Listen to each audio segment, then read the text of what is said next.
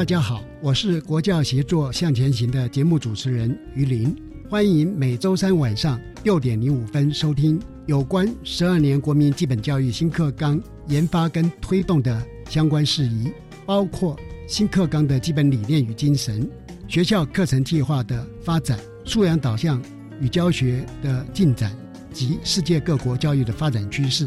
欢迎您收听国教协作向前行这个节目。姐，婆婆帮你带小孩比较轻松吧？嗯，不见得。最近啊，我常常跟婆婆意见不合，不知道怎么办。听说婆媳问题可以打家庭教育咨询专线，那里有专业的志工可以帮忙想办法。哦，那我来问看看。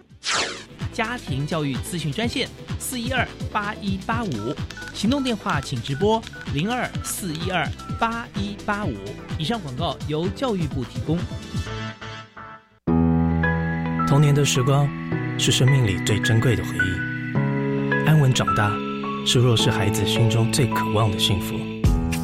我是爱心大使李国义，邀请您参加蒲公英宝宝助养计划，串起您我的关怀与温暖，帮助失依儿迎接美好未来。中义基金会爱心专线零二二九三零二六零零二九三零二六零零。大家好。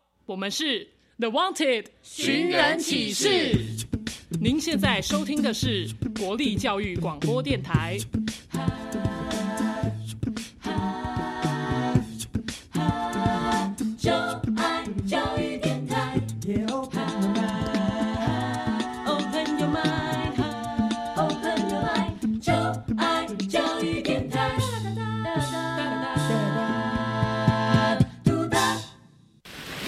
为什么海水是咸的？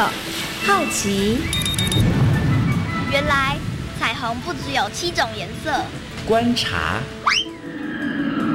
我对于气候变迁的议题很感兴趣，想要多多了解。探索。我想发明一种可以让我自动上课的机器人。创意。小发现，小发现，小发现，小发现，小发现。小发现，大科学。小猪姐姐制作主持。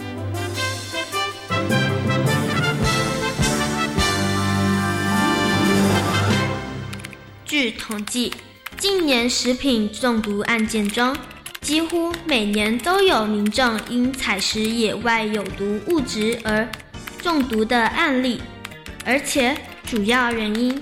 皆为采食有毒植物与一般可食性植物的外观相似，以致误食。民众最常将姑婆芋、曼陀罗、绿折菇等三种有毒植物，当作一般可食用的芋头、甲酸浆叶、白色雨伞菇。小发现，别错过。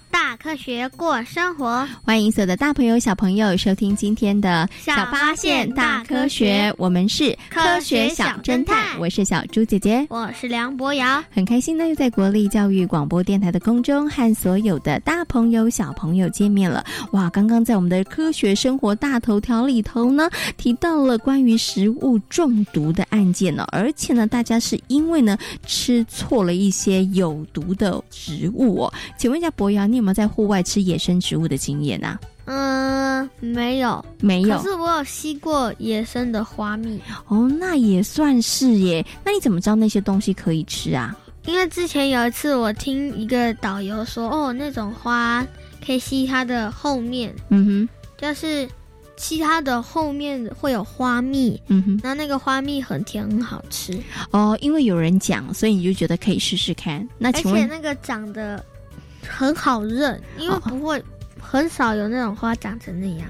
哦，你因为之前有得过这样的资讯，所以你就做了尝试。那请问后来吃了之后好吃吗？很甜，可是你必须把很多个才会有一般那个花蜜的，就是。够多的分量哦，要不然就一点点就对了，就大概一滴两滴哦，了解，这就够平常的昆虫吸了。是哦，所以你自己有过一次这样子的一个经验就是了哈。好，那小猪姐姐想问你哦，是不是只有在户外呢才有可能会发生食物中毒？不一定哦。嗯，为什么？然后你在家里吃错东西，或是你买错东西，或是调味错误的话，也有可能，也有可能会食物中毒。没有错。那发生食物中毒的时候该怎么办呢？嗯，先去看医生，看到底要怎么解决。嗯，解决，然后再去探讨为什么会这样，然后再去做。预防、避免或预防哦，所以呢，发生食物中毒的情况的时候，要赶快送医处理，对不对？医生呢可能会处理的方式就是催吐或者是洗胃哦。请问一下博洋，你知道我们胃的功能是什么吗？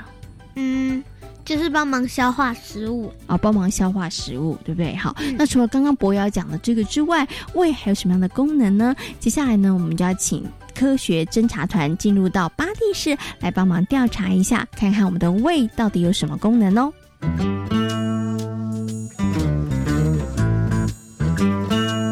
有问题我调查，追答案一级棒！科学侦查团。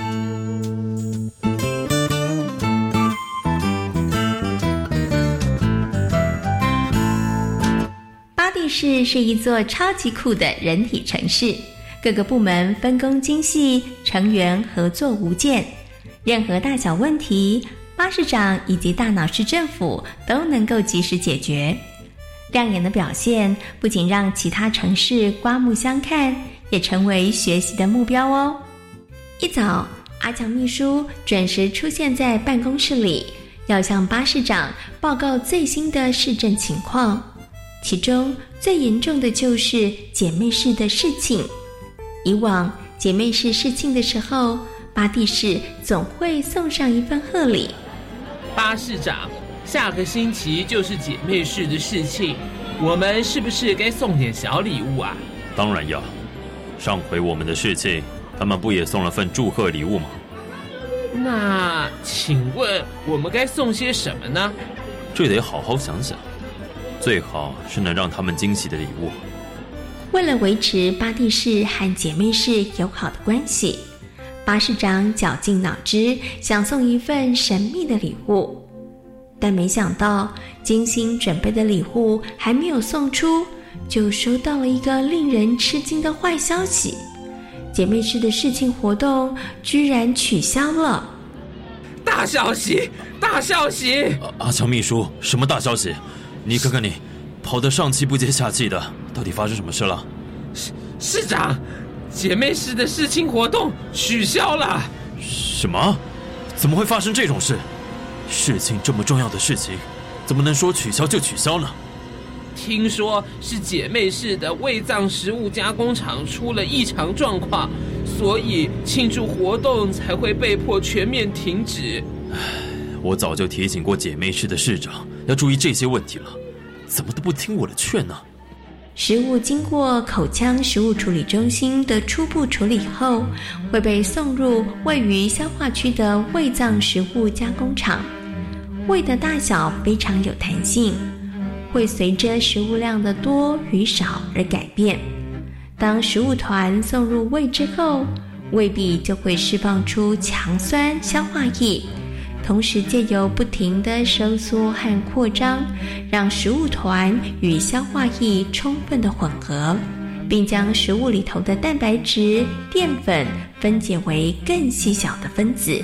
送入胃的食物包括了脂肪、蛋白质或者是蔬菜水果。不同的食物胃消化处理的时间都不一样。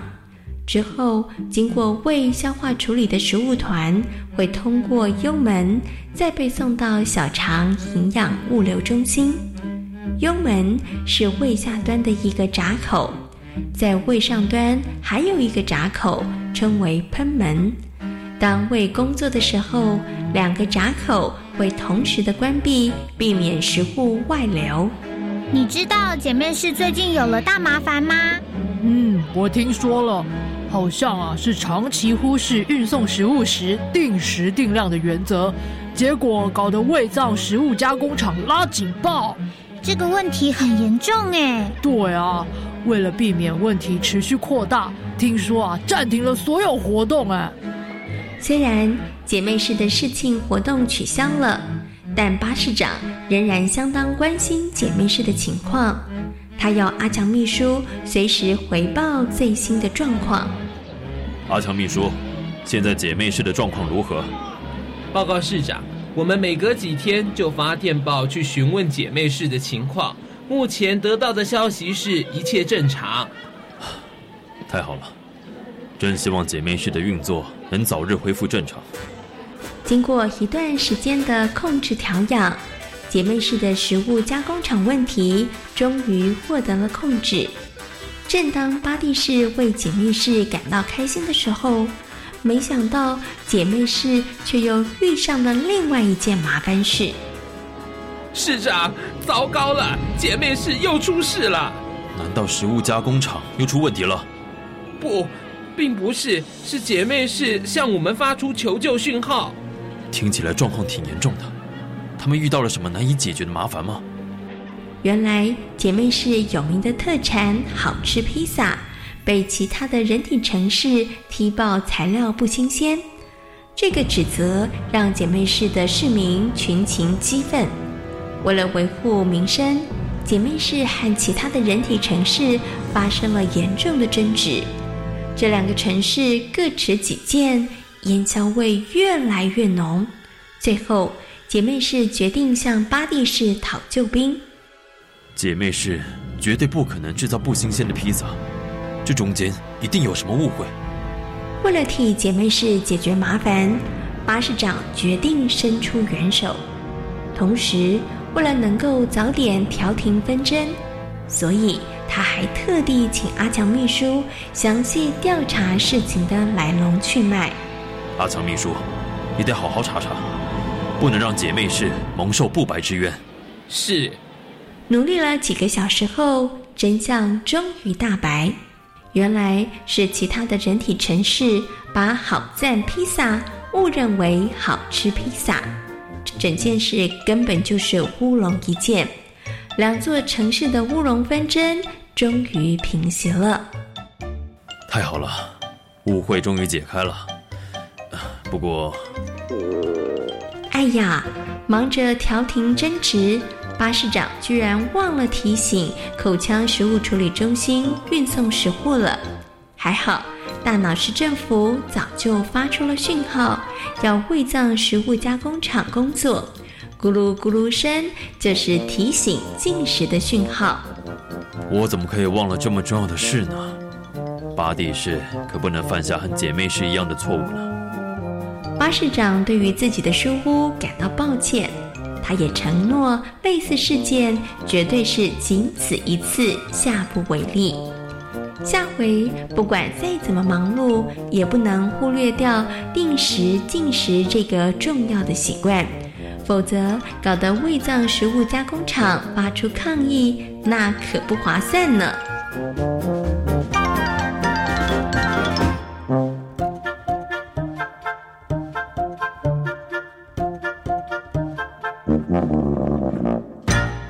了刚刚巴蒂市的故事之后呢，相信所有的大朋友跟小朋友知道了人体的器官胃的功能是什么了。请问一下博瑶，胃的功能是什么呢？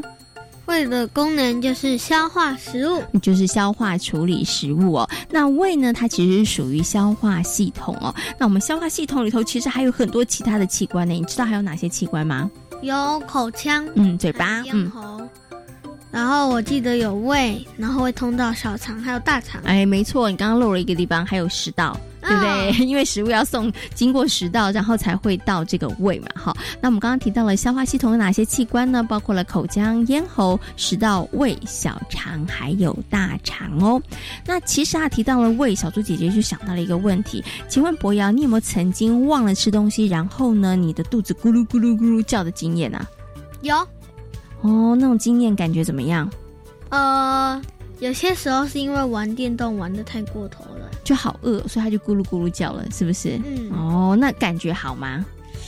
会有点想吐，有点想吐，因为就是不舒服。对不对？所以下次不要再玩电动玩那么久了。对，肚子饿了要赶快去。有些时候忘记吃早餐也会。哦，所以当你没有吃东西的时候，肚子就会咕噜咕噜叫。对，可是为什么当我们没有进食的时候，肚子会咕噜咕噜叫呢？那胃又是如何来处理食物的呢？接下来呢，就要进入今天的科学库档案，邀请陈伟丽医师阿姨呢，来跟所有的大朋友、小朋友进行说明和分享哦。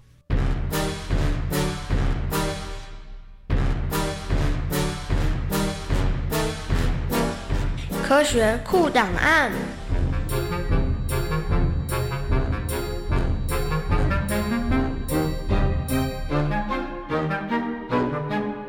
在今天科学库档案的单元当中呢，同样的为大家邀请到了加医科的陈伟丽医师阿姨呢来到节目当中。我们今天呢要跟所有的大朋友小朋友好好来介绍人体的器官胃。首先呢，先跟我们的陈医师阿姨问声好，Hello，陈医师阿姨你好。小猪姐姐好，各位小朋友好。嗯，其实呢，胃是人体当中很重要的器官。那很多的大朋友跟小朋友都知道呢，胃是要帮忙我们来处理食物的。但是想请问一下，医师阿姨，到底胃是怎么样处理食物的呢？因为我们看到的食物就是一块蛋糕、一个苹果，那它到底怎么样经过我们的嘴巴咬碎之后，怎么样送到胃？然后胃又是怎么处理食物的呢？我们可以想象，呃，把胃当成一个果汁机。那我们果汁机其实。它有分一个机器的部分，那机器部分就是呃一直转，然后把这个食物去磨碎。那同样，我们的胃它有个机械功能的消化方式，就是把大的食物用磨的方式，就是它自己的蠕动，把这个大的食团越磨越小，越磨越小。哦，它是靠蠕动的方式，然后把大食团变成小小的。对，可是还有第二个方式，就是当我们在打果汁的时候，我们水果丢下去，我们还是会加水。嗯，那胃的话呢，它会加更厉害的东西，叫做胃液。嗯，这个胃液里面有胃酸啦，有各种消化可以分解，把这些食物分得更小、更细，营养素的，把它想象成一个药水好了。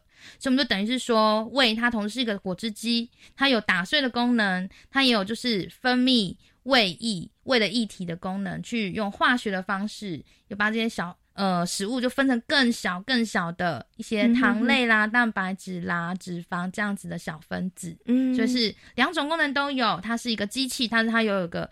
分泌化学药水的功能哦，所以呢，胃才能够帮忙我们处理食物。那想请问一下陈医师阿姨，如果小朋友平躺着或是倒立，食物可不可以也送到胃呢？好，食物也可以送得到胃吗？一样可以哦。嗯哼，因为我们其实人，当我们从喉咙吞下去，会经过刚刚小猪姐姐讲的食道。嗯哼，那食道它是一个管子，没有错，它上面会接着胃。但是这个管子，它在我们喉咙下面这边，它有一个闸门，然后它在这条管子的另外一边，靠近胃的那边有另外一个闸门，所以当我们吞下去的时候，上面闸门就关起来了。然后我们的食道，它其实是用一个蠕动波的方式。像小朋友有没有看过蛇吞蛋的画面，就可以知道说，我们蛇吞下蛋，那个蛋是慢慢被蠕动到后面去的。是，所以我们吞一个食物，我们的食道也是跟蛇一样，它只会一个方向往下，嗯哼，去蠕动过去。是，然后一旦到了胃以后呢，那就是食道跟胃中间那个闸门就会关起来。所以胃里面的东西不会掉出来，是不会掉出来的。然后所有的食物都是像蛇吞蛋这样往后面送，往下送，而不会说蛋又滑出来了。对对对，再把它划出来这样子。那想请问一下陈医师阿姨哦，虽然它不管你是平躺或是倒立的食物都可以送到胃，但是会不会不舒服啊？会不会其实对身体来讲其实并不好的？对，其实因为我们有地心引力的关系，所以我们当然食物理论上我们还是呃。到了胃啊，如果我们在倒立的话，那我们就会发现它就是有个重力的关系，那可能它就会去一直压着胃已经关起来那个闸门。那压久了以后呢，这样子的闸门它可能松松的，那就有一些胃里面的胃酸就会倒流到食道了。那你可能就会觉得哇。我们这个胸口很不舒服，或是嘴巴里面都有酸酸的感觉，嗯，久了以后还是会造成疾病，叫做胃食道逆流。嗯，所以说尽量不要吃饱就躺着，是这样子的。胃酸呐、胃液很容易就是因为压力的关系，一直去冲击我们这个闸门，然后就有胃酸流出来，对身体就有造成呃，久了就会产生疾病。嗯，所以呢，吃饱不要马上躺着。那当然，吃的时候还是坐正，好好的吃，其实是很重要的哈。好，那请问一下陈医师阿姨哦，我们今天谈到胃，对不对？可是呢，我们胃主要的这个任务就是要帮我们消化食物。可是有的时候我们发现，哎，好像没有食物的时候，它会咕噜咕噜叫。哎，为什么我们的胃会咕噜咕噜叫呢？是不是要提醒我们赶快吃东西了呢？呃，没错，其实我们呢，常常。呃，可以发现说我们肚子里面会出现一些声音。那为什么会有声音呢？我们可以想象说，我们把一个塑胶袋装水，那如果说这个里面是满满的水，我们再怎么摇，它也不会有发出声音，因为就是纯粹的水在塑胶袋里面没有空气的状态，我们是摇不出声音的。那我们如果是装一半的水，一半的空气，再把这个塑胶袋绑起来摇一摇，就会哇哗啦哗啦的声音。那我们可以把它想象，胃也是这样子的一个袋子。当它里面就是我们很久没有吃东西了，我们吃吃东西已经消化，被送到后面的小肠去的时候，我们的胃就是空空的。嗯，那空空的胃里面呢，第一个就是很多空气。嗯，那第二个就是说，胃它会一直分泌胃酸，就是消化食物的药水。那随着饿越久，它会分泌的越多。哦，那这样子在。它蠕动的时候呢，就会变成里面的液体跟这个空气在咕噜咕噜咕噜哦，就会发出声音了。所以其实是空气跟胃里面它自己分泌的液体搅拌的声音。是，所以定时定量真的很重要。尤其呢，在你的胃已经发出了求救讯号，它已经咕噜咕噜告诉你说我饿了，我要工作了，你这时候真的要赶快去吃饭了，是对不对？好，好，那今天呢也非常谢谢呢陈伟丽医师阿姨呢在空中为所有的大朋友小朋友介绍人体器官胃。那今天呢也非常谢谢陈医师阿姨，谢谢你，谢谢，谢谢，谢谢大家。小猪姐姐，我也知道为什么会肚子在肚子饿的时候会咕噜咕噜叫哦。你要不再复习一次，为什么它会咕噜咕噜叫呢？因为当你的头脑看到你看到食物的时候啊，它就会叫你的肚子去消化这些食物。可是你的食物、你的肚子、你的胃在消化空气，所以就会发出咕噜咕噜叫的声音了。哦，那这个时候就表示你肚子是饿的，因为胃里面是空的，嗯，对不对？哦，所以发生咕噜咕噜叫的声音的时候，就提醒你要干嘛？吃东西了，没错没错，所以呢，肚子饿的时候一定要赶快去吃东西哦。讲到吃东西呢，小猪姐姐就要问一下博瑶，请问一下，你平常吃东西的时候，会不会一边吃东西一边看手机，或是一边看电视？最近不会。可是以前妈妈只要我们在学校写完功课或是表现好的话，偶尔会让我们看一次。哦，可是你觉得吃东西的时候一边看手机一边看电视是好的事情吗？我觉得会有点分心诶，然后会消化不良。没错，刚刚其实陈伟丽易师阿姨有告诉大家了，所以大家在吃东西的时候一定要专心吃比较好哦。那吃东西的时候，除了要专心吃，哎，不会消化不良之外，我们还要注意哪些事情呢？会是比较好的？嗯，要细嚼慢咽，不能狼吞虎咽。好，要细嚼慢咽是很重要的。所以，博要你平常吃饭是属于细嚼慢咽，还是狼吞虎咽呢？中等，中等，就速度不会太快，速度也不会太慢哦。好，那除了我们刚刚提到的要细嚼慢咽之外，生活当中我们还可以怎么做？那怎么样好好的吃东西，好好来保护我们的消化系统呢？接下来呢，就进行今天的科学生活，Follow me，来跟所有的大朋友小朋友进行分享。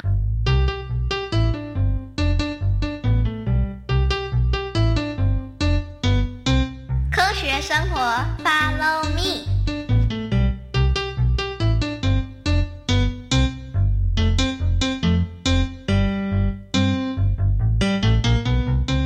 田小新，这家三明治怎么样？超级好吃的，我星期一才吃过。王妮妮也很喜欢这家的三明治。既然你们都这么说，那我下次也来试试看。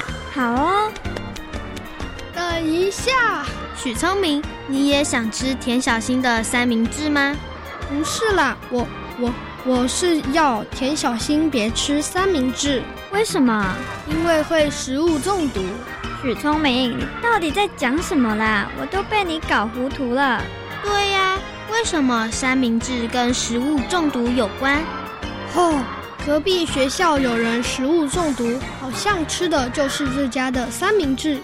不会吧！我今天早上去买的，还是有很多客人呢。许聪明，会不会是你搞错了？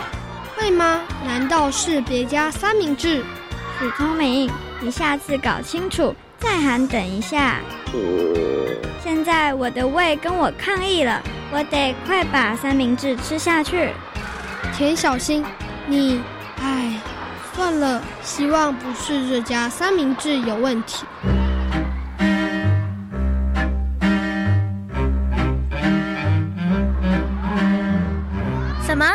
急诊？对啊，还好现在已经没事了。田小新，你去挂急诊吗？你看吧，就跟你说，那家店的三明治不要吃，结果吃出了大麻烦。许聪明，话不要听一半。挂急诊的不是我，是我爸。什么？田爸爸？难道他也吃那家三明治？他不是食物中毒，是胃痛。田小新，你爸爸是不是吃饭时间不正常，所以才会胃痛？嗯，应该有一点吧。爸爸的情况还好吗？谢谢杜老师，爸爸已经没事了。医师提醒他要调整生活作息。这啊，的确很重要。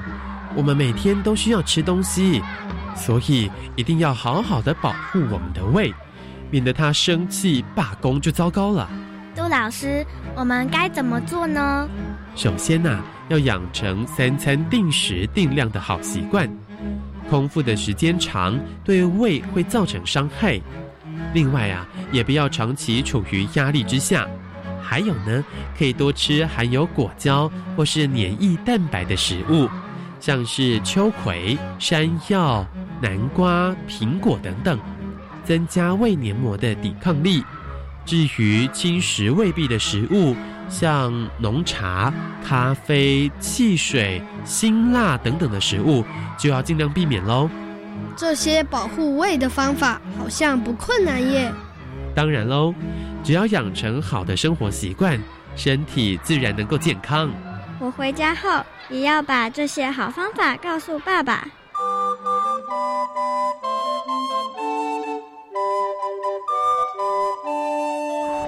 一、二、三、四、五、六、七。王美惠，你在干嘛？我在帮张美丽数数，这样她就能多嚼几口嘴巴中的食物，养成细嚼慢咽的习惯。好了，我吃完了。这样吃饭也太慢了吧？吃一口数一次。我想，如果养成习惯，应该就不用了吧。我妈妈说。吃东西要细嚼慢咽，不仅能瘦身，还能让胃健康。听起来好像不错耶。田小新，你要加入我们的行列吗？嗯，如果吃一口要数那么多下，那吃完一顿饭不就要花上很多的时间？我我我再好好想想好了。哦，这有什么好想的？为了身体健康的事。都应该要好好落实啊！话是这么说，没错啦。但是，但是，不用但是啦。刚开始的时候，我和张美丽也超不习惯的。但做久了，一切都很 OK。真的吗？没错，田小新，欢迎加入我们慢食吃饭团。